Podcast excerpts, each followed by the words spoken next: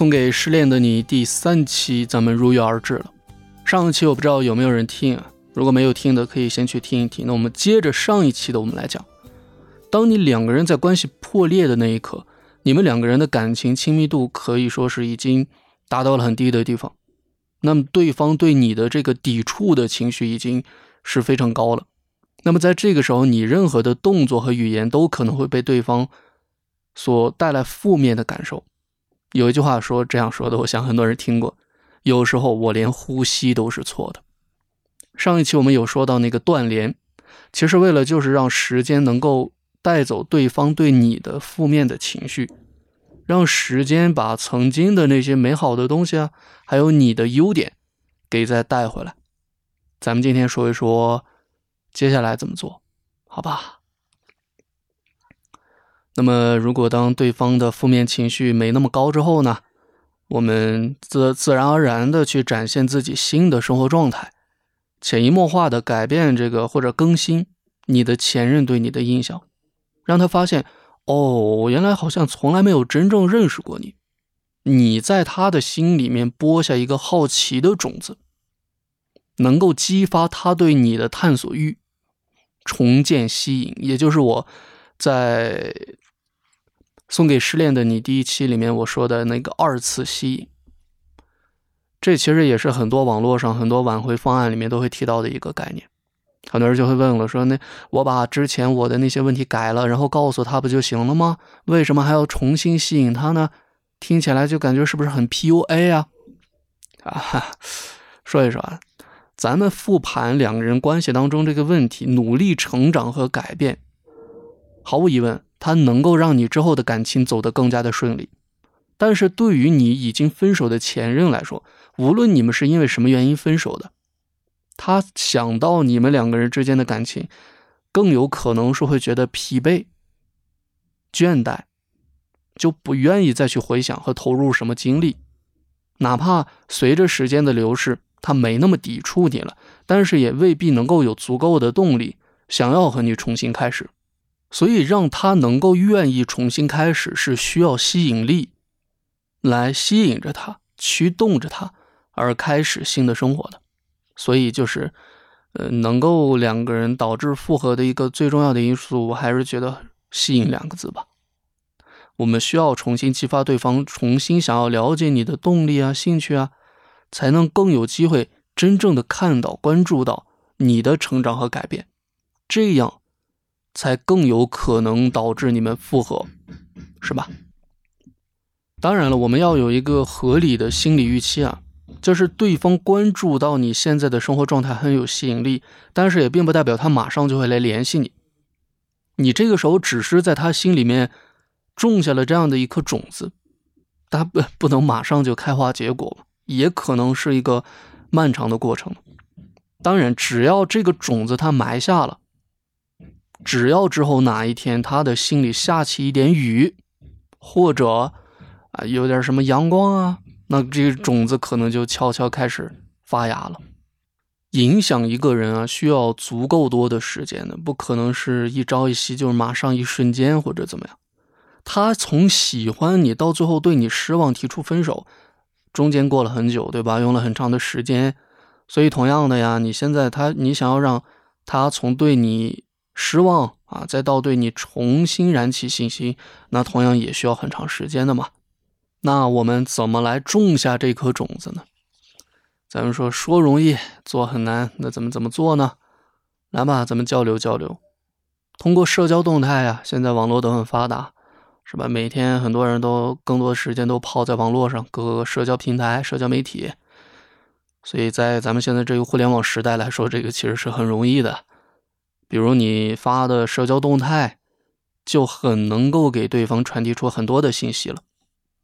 除非你真的分手之后，你给对方太多的纠缠了，让啊太烦了，直接把你删了、拉黑了，或者说你真的做了让对方特别痛恨、伤心的事儿，否则他就是就啊把你就删掉了。要不然，其实多数情况下不会出现说一分手就啊拉黑、删除这种再不相见的这种情况。那么，只要你们这个时候联系方式还有，那社交平台其实就是你种下这个种子很好的一个地方。在刚分手的十来天之内啊，最好不要想着去展示什么。很多人可能刚分手了，发个朋友圈什么握不住的沙就让它溜了吧，啊，怎么搞这了？我握不住的沙就不如让它溜了吧，是吧？对不对？不要握得越紧越怎么样啊？天天在朋友圈感慨，或者第二天、第三天发我要开始新的生活。你扪心自问，你发给谁看的？不就发给他看的吗？看起来是很潇洒，说我要开始新的生活，什么狗屁爱情？但是其实心里，哎呦难受，那个难受哟。为什么刚才说刚分手十来天内最好不要想着去展示什么？因为什么呢？因为这段时间你自己的状态其实是很糟糕的，非常糟糕。你糟糕的这个状态你就不要发了，比如什么失恋啊、痛苦呀、喝酒能让我快乐呀。但是你假装积极的状态更不要发，就我刚才说那个。那么你的前任啊，这个时候在他对你情绪是很抵触的，他这个时候看到你的任何消息，可能都会产生排斥的这种心理，那反而适得其反了嘛。这段时间呢，你就安安心心的，你就消失在他的视线里面，你就专心去疗伤。还记得上期我们聊到的那四个字吗？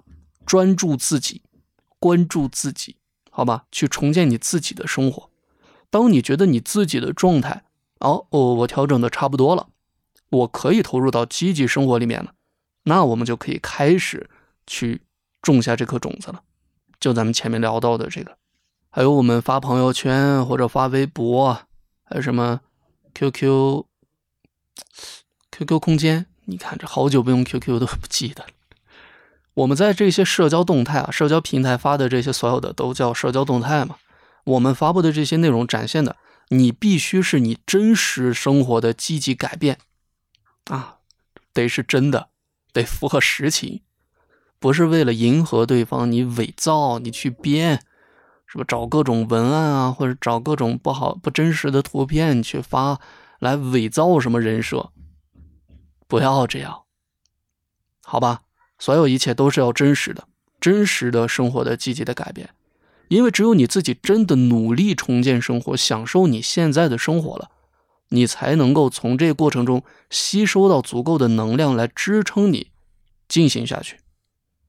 举个例子吧，其实就我刚才说那个嘛，比如说这个时候有一个男生，他在之前这段感情当中非常依赖女朋友，啊，女朋友感觉到压力太大了，然后提出分手了。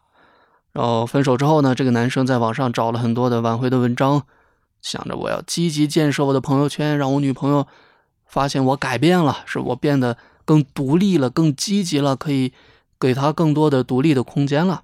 然后他就每天发很多这个正能量的一些朋友圈的文案啊，甚至还就是找了一些自己最近出去旅游的朋友说：“哎，你旅游的照片、风景你发给我。”然后发到自己朋友圈说：“哎，我又去哪哪哪玩玩了。”是吧？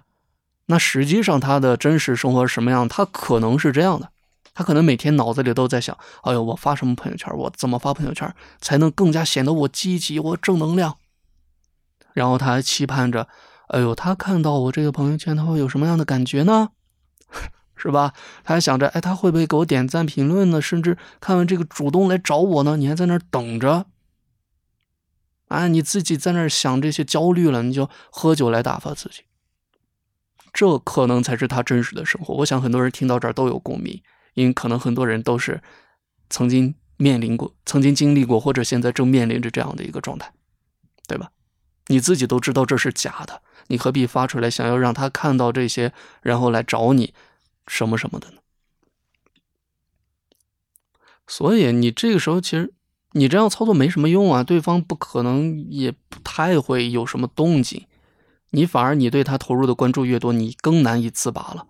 你自己心理压力越来越大，最后就彻底崩溃，那不是更严重了吗？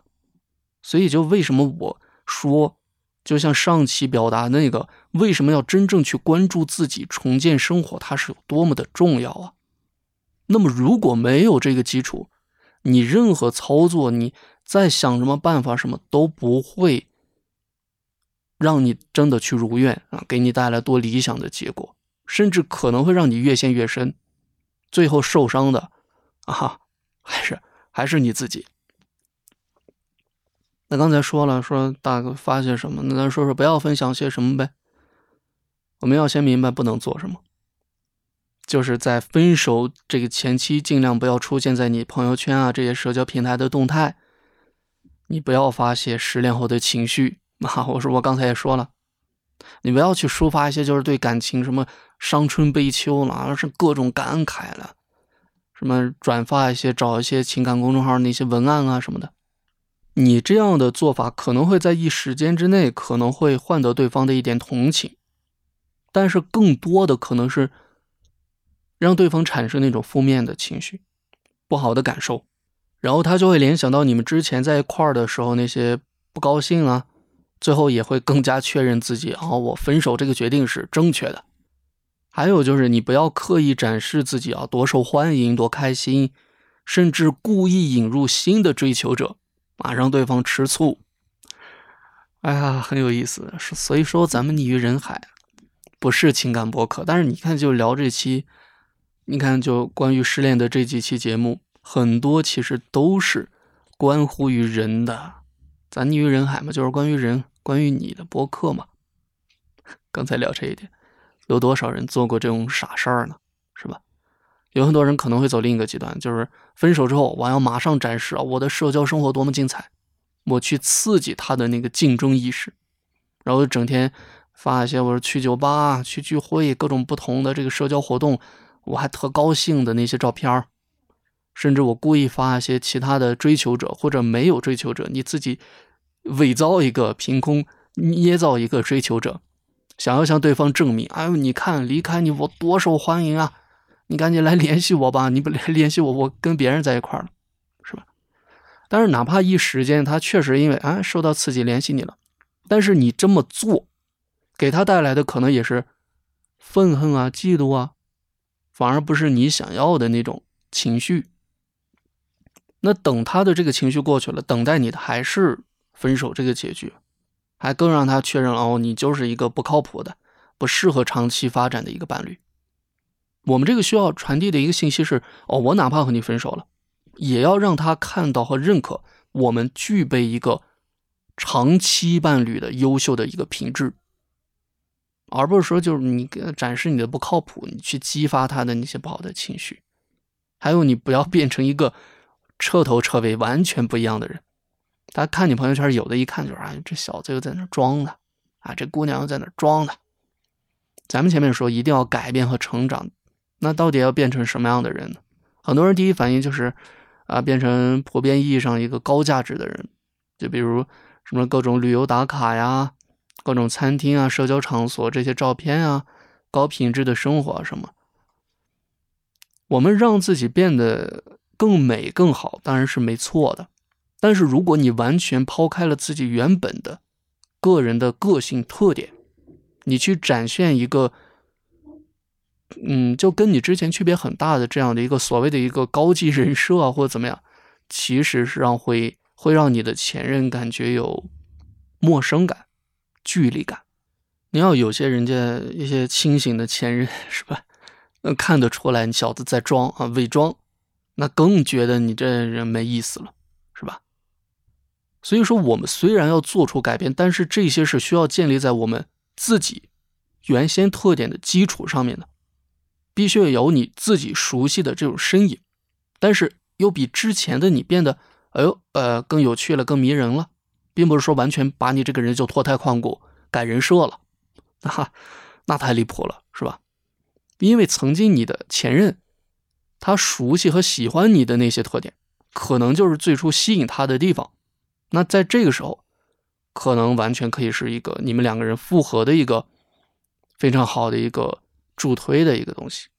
你不要把自己原先这些珍贵的特点搞没了，变成一个完全陌生、冰冷的一个全新的人了，那就不一样了。还有就是发动态的时候，尽量不要长篇大论。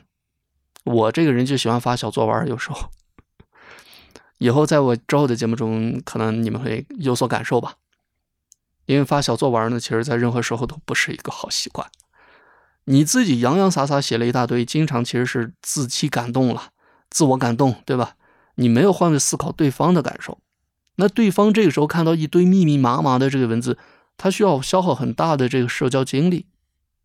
你这个时候适得其反，适得其反。对，尽量就避免长篇大论嘛，可以选择一些简单有趣的一些图片啊，或者通过一些简短的一些文字就可以了。那这个时候你可以发些什么呢？那又，咱这一期真的是纯纯的干货，好吧？发些什么内容？可以从这几个方向去展示一下。整理了一下，是有，首先是可以是好看的外表，重视外表，当然也不一定就代表肤浅嘛。爱美之心也是人皆有之，这个也是人性的其中很重要的一项，那也是不可回避的一个问题。所以，外表的改变是咱们自己重新开始的一个最简单的一个方式和选择。所以，我们可以就是让自己变得更好看，或者说更有吸引力，然后在恰当的时候，很自信的给它展现出来。比如剪了一个新发型啊，比如原来你是呃正着一个马尾辫的姑娘，你这时候你可以剃个光头啊，你在朋友圈展示一下新发型。对不起，对不起。我呀，不应该不不，咱不要开玩笑啊！如果有失恋的朋友正在听我们这一期节目，还是希望能够带给你一些帮助。你就是可以搞一些新发型嘛，哎，对不对？然后或者染一个新的发色呀，或者尝试了一些新的穿搭啊，你可以约上你的几个好朋友出去玩一玩啊，拍拍照，然后在你这些社交动态上偶尔的展现你的新形象，还有你的生活状态。这个其实相比你。拿着手机自拍是吧？怼着自个儿的脸一顿在那拍，或者凹硬凹造型各种，其实完全不一样的。你这种照片才更好，才才真正的是你融入活动、展现生活方式的一个真实的一个生活体验，对吧？大家其实想象这两种照片的对比，你就能知道它其实差别很大的。而且这些照片当中这些活动啊，最好也是你之前和你的前任你们没有去过的。要么你照片里的形象就是对他而言是新鲜的、新奇的，就不是他所熟悉和呃看的特别嗯习惯的那种形象。你可以给他一种全新的感觉。同时，你参与的这些活动最好能够展现一些啊积极、健康，然后有活力的这些生活的方式。比如，你可以去呃一些。动物园呀，是不是喂喂动物啊？这样的一个照片，或者你，呃，去骑行、去爬山，各种，对吧？去喂流浪猫啊，哎，其实很多呀。所以这些可以根据你自己想尝试的风格，其实这个不拘一格了，有很多种的可能性嘛。包括你，呃，之前不听播客，是不是？这个时候听播客，哎，分享一些好听的播客，或者你自己做了一档播客，哎，然后。我觉得你前任悄咪咪，我觉得他会感兴趣，想要点进去听一听的。哎，还真是啊，这个是是一个很不错的一个想法，大家可以去仔细研究研究，好吧？哎，做播客，把自己这个播客链接，咻啊，甩到这个社交动态里面。他如果看到，我觉得，呃，如果他对你没有那么抵触的话，他应该还是会点进去听一听的。哎，可能会在听你节目的这个过程当中，啊，如果你的言论的表达。是，嗯，很符合就是他的预期或者怎么样，是他所喜欢的内容呢？我觉得他可能还真的是，呃，是有一点帮助的，好吧？重要的是在整个这些过程中，当然无论你发什么做什么了，我们要给对方传递出的信息就是我既靠谱，我又有趣，是吧？像催化剂一样有趣，是一个让人向往、想要和他长期相处的。这样的一个人，那刚才说是好看的外表，那还有是有趣的灵魂。经常说好看的皮囊千篇一律，有趣的灵魂万里挑一。那什么是有趣呢？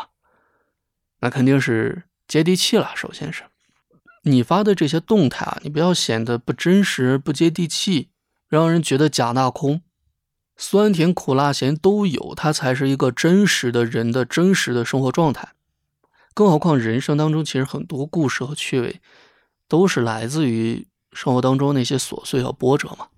那举个例子嘛，当然不是教大家这么发了啊。你比如说，就是出挨肚子进医院了，对不对？穿着这个病号服，冲着镜头比个耶，自嘲一句说：“哎呦，你看，人生第一次来急诊，竟然是因为贪吃啊！”所以，其实什么是真正的有趣？我们面对人生各种际遇，哪怕是不好的一些事情的，好的态度，才是展现我们有趣，包括其他更多优秀品格的一个重点。反正，其实很多的变化，你展示的不要刻意。你也不要高频率，是不是一天发两条或者一天发一条？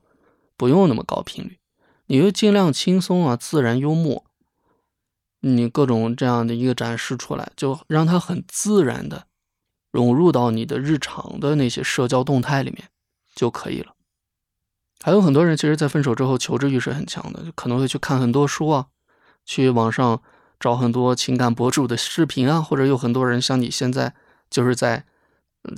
播客平台里面搜关于失恋的这些节目，所以你听到了这期节目，你也会很认真的对自己的感情进行复盘，然后确实对两个人关系的这些认知，还有你自己的心态都有很多变化。但是尽管是这样，我们你也不要在社交平台上对你的前任直接的就进行呃忏悔啊、道歉呀。其实更好的办法是，你可以通过对某一部电影。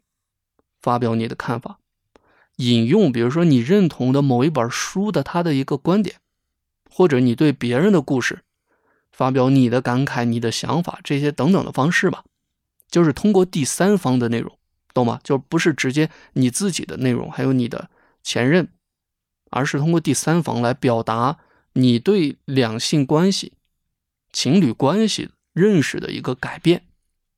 那么当这个时候，你的前任看到你发的这样的内容，他会待在一个比较安全的位置，他会从一个局外人的视角，因为你发的内容没有直接有关于他嘛，他会从那样的一个视角来观察你，哦，一点点的有变化了，还不会激发到他的一些反感的内容，呃，不会激发他的一些反感的情绪。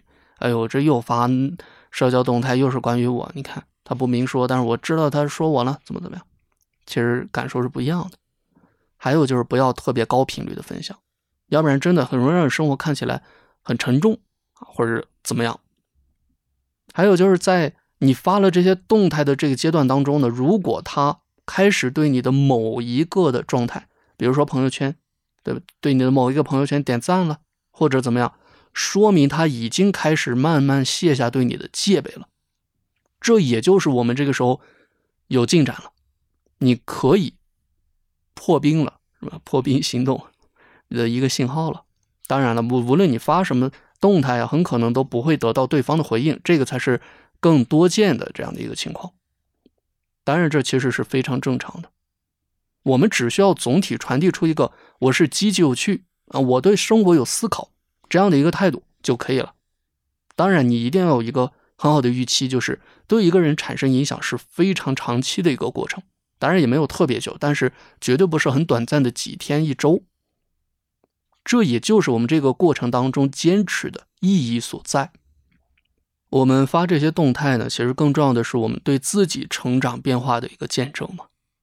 我们说结果不一定能让你重新回到两个人，可能结果就是还是你一个人，但是你这些动态它见证了你成长的一个变化。不要总想着对方你发了之后他能不能看得见。更重要的是，你真的，你实实在在，你在这个过程中，你确实感受到了自己的成长。你在生活中就是变得越来越自信了，你越来越喜欢你自己。那这一切，最终都会成为我们生命里的祝福。你就会带着这些，背着这个行囊，你更好的走下去。哪怕你没有挽回他，但是你可能会在未来遇到一个更好的人。这个。最终，你在这个世界，包括他，包括你更好的潜在对象，一定会看到你在闪闪发光的。最后，这期我不多说了，好吧？最后，因为我现在赶着时间，我录完这期，我准备那马上还有事儿干了，呃，再去看个电影啊。呃，这几天有新上的一些电影，还有就是发这个动态的频率，刚才说了不要高频率的发那些内容，那怎么发呢？一周。比如说两三次，这个可能是比较合适的一个频率吧。当然，有些人平时很少发这些动态，像我可能就很少去发了。还有些人就压根儿不发这些，那你就可以尝试突破你的舒适区，你就把这个当做记录生活、记录成长的一种仪式感。有些人减肥嘛，是吧？从最开始到结束，每天去量自己体重，拍下照来拍，就是这个对比的这样的一个过程，它其实也是记录成长的一个仪式感。还有就是，如果你们两个人中间有共同好友的话，其实这个也是一个好的方式。或者你们曾经有一个共同的圈子、共同的爱好，比如说你们是通过某个圈子认识的，你们是，呃，比如说是在一个播客的听友群里面你们认识的，或者是通过打游戏你们认识的。那么，当你调整好自己之后，你可以采取一样的思路。你可以继续在这个你们有着连接的这个圈子里活跃。那你在这个群里面，比如说在这个播客听友群里，你和其他人继续互动。